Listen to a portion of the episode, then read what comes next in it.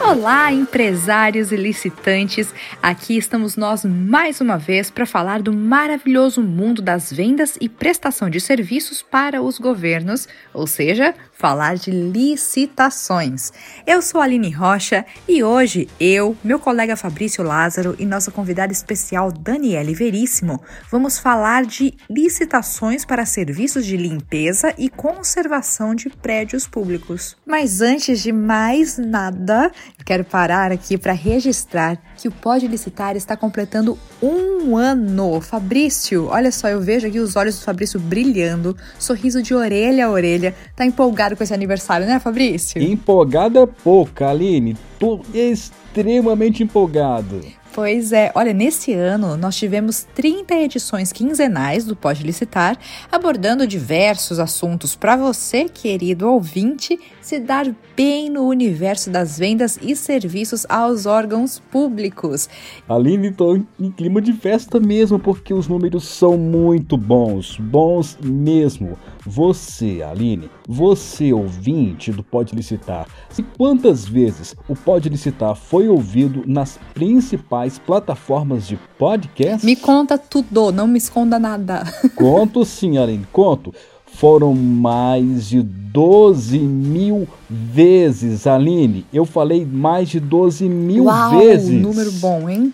Mais de 12 mil. Impressionante. Isso traz muita satisfação pra gente, e né? E bota Aline? satisfação nisso, né? Saber que estamos, assim, ajudando tanta gente, né? Assim, a encontrar caminhos pro, pra alavancar seus negócios por meio das licitações públicas e mais. Temos ouvintes super assíduos, até fora do Brasil. É muita notícia boa logo no comecinho do ano, gente. E olha, a gente não pode deixar de agradecer a todos vocês, nossos ouvintes, e também a tantos empresários que nos enviaram suas dúvidas e sugestões para o nosso e-mail imprensa@portaldecompraspublicas.com.br Olha, sem vocês, essa festa toda nem existiria, né, Fabrício? Verdade, Aline. Nosso ouvinte nos ajuda a fazer esse podcast. Então vamos ao que os nossos ouvintes mais gostam, né, Aline? Que é conteúdo relevante. Ó, a nossa convidada já está aqui conectadíssima com a gente. Ela, aquela que já é sócia do Pode Licitar, minha gente. A instrutora do portal de compras públicas, Daniele Veríssimo. E vai nos trazer todas as informações sobre licitações para limpeza e conservação de prédios públicos. Então roda a vinheta para a gente começar o nosso bate-papo com ela, viu? Vem com a gente, ouvinte. Bora nessa! Pode licitar, podcast do Portal de Compras Públicas. Daniele, mais uma vez, muito bem-vinda aqui ao Pode Licitar. E olha, já vamos começar a nossa rodada de perguntas. E vamos começar do começo. é verdade que os governos são um dos principais atores desse mercado de serviços e provavelmente um dos seus maiores contratantes no país? Obrigada. Então, atualmente, a contratação dos serviços de limpeza e conservação é feita, na maioria das vezes, de forma descentralizada. Ou seja, a unidade gestora na qual os serviços são realizados é, é o que vai ser o responsável aí, nesse caso, por contratar e também gerir esses contratos, que leva essa disseminação da atuação da administração pública na contratação e na gestão desses serviços. Outra característica desse mercado, ele vai consistir no desequilíbrio dessas relações de contratação. Quando eu reduzo esse desequilíbrio dessas relações de contratação, que é parcialmente tratada como atuação pelo Ministério do Planejamento, por meio da realização que vão estudos, definição de padrões recomendados para toda a administração federal, tratando deste assunto assim, especificação dos serviços que serão licitados até a gestão do contrato, incluindo valores limites para a contratação. Então, nesse caso, o governo realmente vai ser aí um dos maiores contratantes do país nesses serviços de limpeza e conservação. E Dani, vamos lá, é, existe assim alguma instrução normativa, alguma tabela ou alguma referência sobre custo-valores limites para o serviço de limpeza em órgãos públicos que é importante os prestadores de serviços seguirem como referência nas licitações? Então, esse assunto sempre foi muito importante e sempre temos muitas atualizações sobre ele. A primeira instrução normativa que a gente teve sobre esse tema foi a número 13 de 1996. Ela foi o marco do estabelecimento dos preços de referência para os serviços de vigilância e limpeza. Nesse período, foram publicadas as primeiras portarias que fixaram valores limites para a unidade da federação e categoria profissional, que introduziram aí vigilância e limpeza, quais sejam as portarias, né, que nesse caso era número 3.194 e 3.256 de 96. Ambas sempre falavam aí sobre o cálculo dos valores limite e deveria ser adotado o percentual de encargos sociais de 89%. Em 97, a gente teve o decreto 2271, que revogou o antigo decreto, e também a instrução normativa 18 de 97, que revogou a número 13. Entretanto, ela manteve a sistemática de fixação de valores limites para a contratação dos serviços né, de vigilância e limpeza. É, nesse caso, essas portarias que não fixam mais expressamente o percentual de encargos sociais, tá? Então, ela teve só apenas essa modificação. A metodologia desse cálculo que foi adotada para compor os valores limites no período de 2001 a 2006 utilizou os dados estatísticos decorrentes do Memorial de Cálculo da Fundação Getúlio Vargas, né, a FGV. Essa memória de cálculo, essa planilha base que foi aí introduzida, ela teve o anexo da IN também 18, que dividiu o custo em remuneração, no cargo social, insumo, despesa administrativa, operacional, lucro e tributo.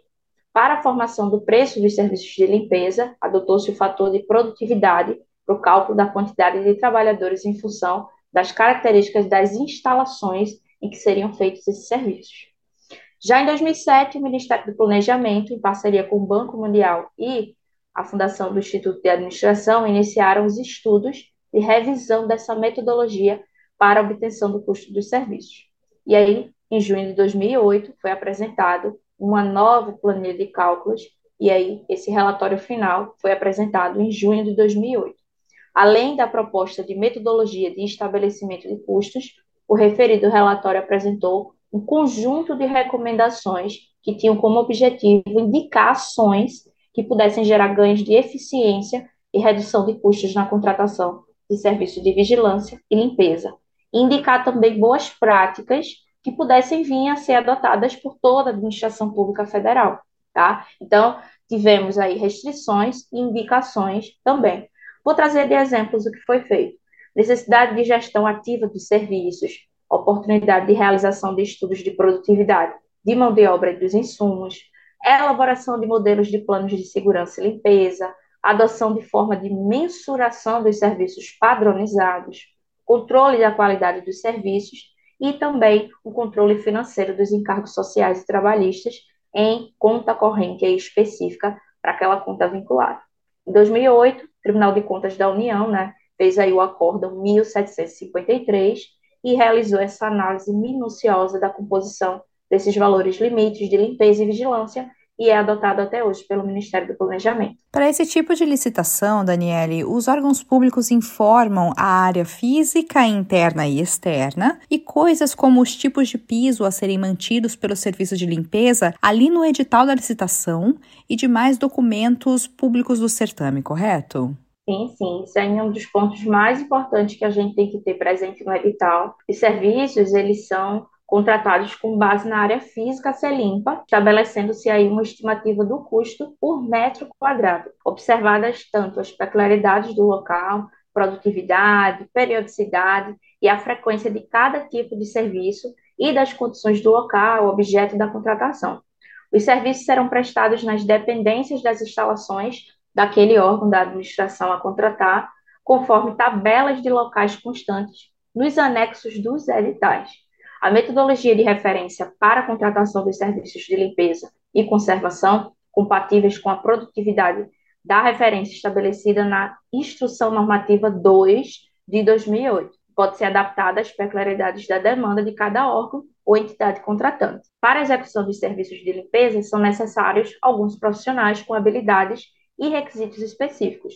Faxineiro, servente, limpador de vidro, tudo isso tem que constar no edital de forma bem clara e minuciosa. Legal. Daniele, é, é, nos documentos oficiais do certame também são descritos em detalhes cada um dos serviços que compõem a totalidade da prestação do serviço diário e semanal, né? Por exemplo, é, diariamente aspirar os carpetes, passar pano úmido nas mesas e objetos, limpar as pias e vasos sanitários, limpar as janelas com produtos específicos para vidros. Como é que é, Dani? Fala pra gente. Então, tem que ter, né, obrigatoriamente, como a gente falou anteriormente, a instrução normativa número 2 de 2008 foi a que trouxe essa tabela descrevendo a periodicidade que tem que ser feitos esses serviços. Então, ela traz para a gente três né, períodos, como diariamente, mensalmente e anualmente. Então, ela fala e descreve nessas planilhas o que deve ser feito. Vou dar um exemplo para você.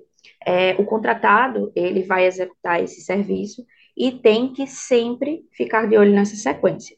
Exemplo, diariamente, uma vez quando não explicitado. Foi como a gente falou agora, remover com pano úmido pó das mesas, armários, arquivos. Temos também a frequência mensal e também anual. Então, para que vocês, né, que são empresários que participem de licitações sobre serviços de limpeza, é muito bom que vocês fiquem de olho no edital e fiquem de olho também se tiver nos anexos e principalmente no que diz respeito ao período de limpeza e de serviço que o contratante vai querer, né? Porque é bom que você faça aquele tipo de serviço que está sendo ali contratado de forma correta. E esse tipo de informação já vem no edital. Geralmente eles colocam conforme instrução normativa número 2, conforme planilha anexo, e aí eles colocam é, exatamente a parte da planilha que existe nessa IN. Então, eles já orientam o que deve ser feito. Quando o órgão público está licitando o serviço de limpeza para hospitais, ele pode exigir que os licitantes tenham expertise nessa área específica? Uma das mais importantes que a gente tem de licitação para serviço de limpeza, e a que tem que mais ter aí, no caso, detalhes é na área hospitalar. É, as áreas hospitalares elas serão divididas em área hospitalar administrativa e área hospitalar médico-hospitalar. Então, as últimas, né, a área médico-hospitalar, ela deve reportar como ambiente cirúrgico, enfermaria, ambulatório, laboratório e farmácia, e outros que queiram aí asepsia similar para a execução dos serviços de limpeza e conservação. Então, nesse caso, além da empresa ter que ter essa especialidade já comprovada nessas áreas médico-hospitalar, as pessoas que forem trabalhar, os trabalhadores da limpeza, precisam também ter uma experiência e até treinamentos específicos dessa área para poder trabalhar, porque são áreas que necessitam de muito cuidado e também de muita atenção no momento em que estiver sendo feita essa limpeza. Então, são áreas assim que têm detalhes e características muito né, específicas.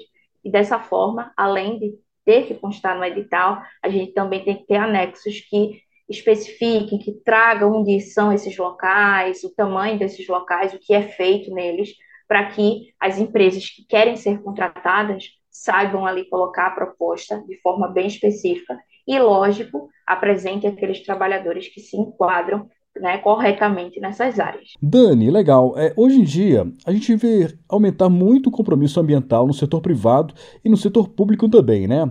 Nesse sentido, diante dessas preocupações com o meio ambiente, tem acontecido de os órgãos públicos exigirem dos licitantes o uso de produtos e processos com menor impacto ambiental, evitando produtos alergênicos e irritantes para o consumidor, utilização de produtos naturais, equipamentos que causem menor incômodo e sejam mais eficientes, entre outros? Tem isso mesmo, Dani?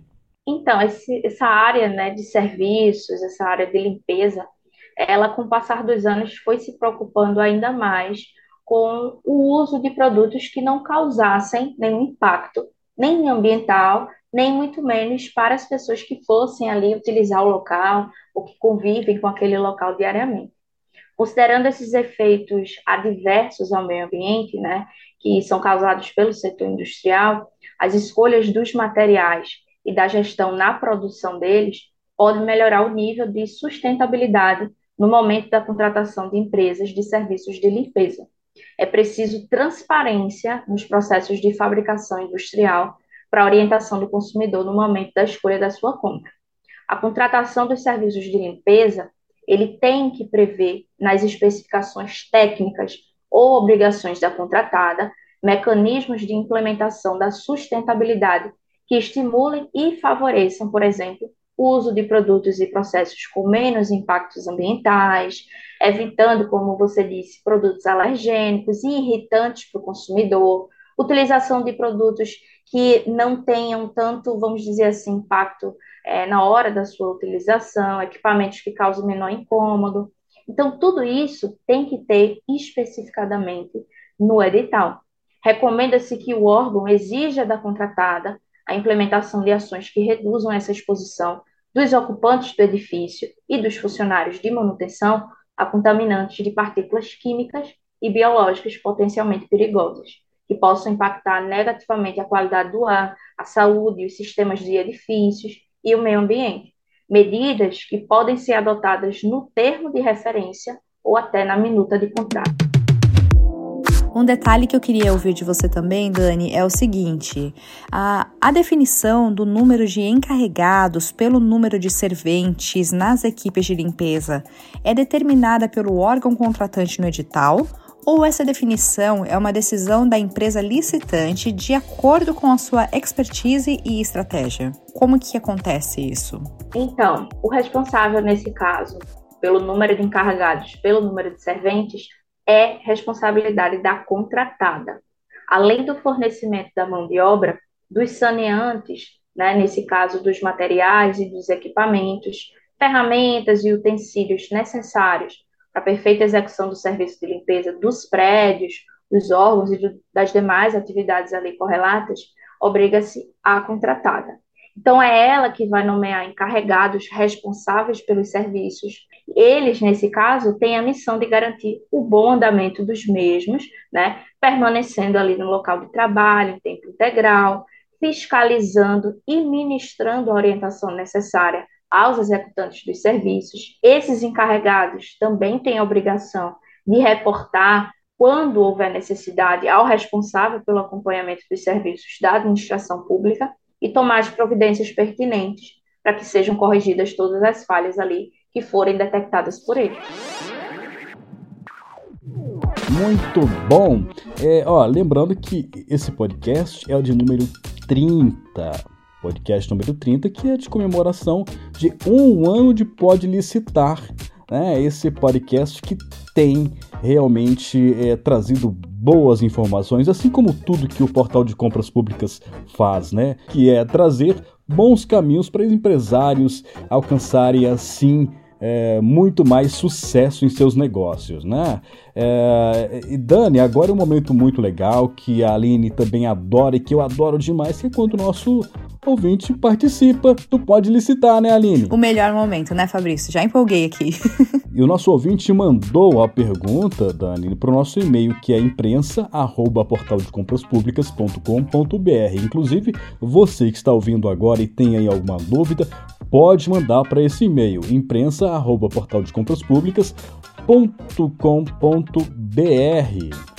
Roda a vinheta, Aline. Fala aí, fornecedor. E a pergunta de hoje veio da Bahia. Quem pergunta é o empresário Paulo Ricardo de Souza, de Porto Seguro, o berço do Brasil. Olha só que legal. O Paulo Ricardo diz o seguinte: Tenho uma empresa que presta serviços de vigilância, limpeza e conservação. Posso participar de três licitações diferentes e atender a três órgãos diferentes, sendo um de vigilância, outro de limpeza e outro de conservação? Diz pra gente. Oi, Paulo Ricardo. Então, você pode sim participar de três licitações diferentes e atender três órgãos diferentes, tá? Um de vigilância, um de limpeza, um de conservação. Mas você tem que ficar atento em algumas dicas, tá? É, nessas situações que empresas elas possuem, né, setores de limpeza, conservação, também vão executar outras atividades, como serviço de recepção, cooperagem, jardinagem, apoio administrativo. São empresas que a gente diz ali que são e trazem apoio à administração pública. Dessa forma, o que você tem que ficar mais atento são com os editais de cada empresa, né? Nesse caso, se você tem uma equipe de vigilância, uma equipe de limpeza e conservação, você tem que saber que aquelas equipes devem estar bem treinadas, estão dispostas a atender cada licitação em que você vai participar, tá? Sempre fique de olho no edital de cada uma dessas licitações para saber os detalhes, o que é exigido, os horários, se você tem é, a quantidade exata e necessária que o órgão público necessita, tá? Não há impedimento nenhum que você participe. A única obrigação que você tem é que a sua empresa realmente tenha ali aquele CNPJ, né, que é, funcione dessa forma, que você possa trabalhar com vigilância, com limpeza e conservação, tá? Então, você precisa ser do ramo de fornecimento que aquela licitação está exigindo. Se você tem o seu CNPJ ali referente aos três tipos de é, fornecimento, tá? Não tem impedimento nenhum, você pode sim participar, porém, sempre leia atentamente o edital e os seus anexos, né, os termos de referência, para que você participe de forma correta, sem ter nenhum problema. Excelente, Daniele, como sempre. E o importante é estar preparado para não perder oportunidades, né? Disse tudo, Fabrício, é isso mesmo. Preparadíssimos. Bom, ó, tempo esgotado. Ah, nem. Já tá acabando, ah. Aline tempo tá acabando. E a gente encerra aqui então mais esse episódio, que é o 30 de comemoração de um ano de Pode Licitar. E eu quero agradecer muito a instrutora do portal de compras públicas, Daniele Veríssimo, que neste primeiro ano do Pode Licitar, com certeza muito nos ajudou, tá? Compartilhando aqui o seu conhecimento com os nossos ouvintes licitantes. Valeu, Dani! Ah, eu que agradeço. Quando precisar, vou estar aqui com certeza ajudando vocês. Quero agradecer as pessoas que ouvem. Espero que muito mais aí apareça, se interesse pelo nosso podcast, né? A gente sempre está aqui para ajudar todo mundo. Muito obrigada mais uma vez, Daniele, pela sua presença aqui. Ela faz toda a diferença com a gente. E é claro que eu vou deixar um agradecimento muito especial a você que nos ouve, porque você também faz parte desse podcast aqui com a gente. Quando você compartilha conteúdo, quando você interage com a gente nas redes sociais, por e-mail, olha, tudo isso faz muita diferença. E o podcast não teria esse brilho se vocês não estivessem aqui com a gente, não é verdade, Fabrício? Verdade, Aline. O nosso ouvinte é realmente ativo aqui no Pode Licitar. Isso, e nós desejamos a você ótimos negócios neste ano de 2023. E se você ainda não participou de licitações, Tá na hora de começar. Esse é o momento. Vem saber aqui com a gente, com a nossa equipe Nota 10, como é que você pode ter acesso a centenas de licitações que acontecem semanalmente em todo o país. Isso, gente, é semanalmente, viu? Cola aqui com a gente no portal de compras públicas, presta atenção no Pode Licitar e olha, tá na hora de você vencer o seu primeiro pregão eletrônico. Agora é a hora, Aline. Vocês podem continuar compartilhando o conteúdo nas redes sociais, acessar ali também o portal de compras públicas, o nosso site e olha, liga pra gente também. O nosso telefone é é 3003 5455. parabéns para nós. É isso então, gente. Olha, parabéns para nós. o Pode Licitar merece demais, né, Aline? É isso mesmo. Olha, um forte abraço e até a próxima. Tchau, gente. Até a próxima. Você ouviu Pode Licitar, o podcast do Portal de Compras Públicas.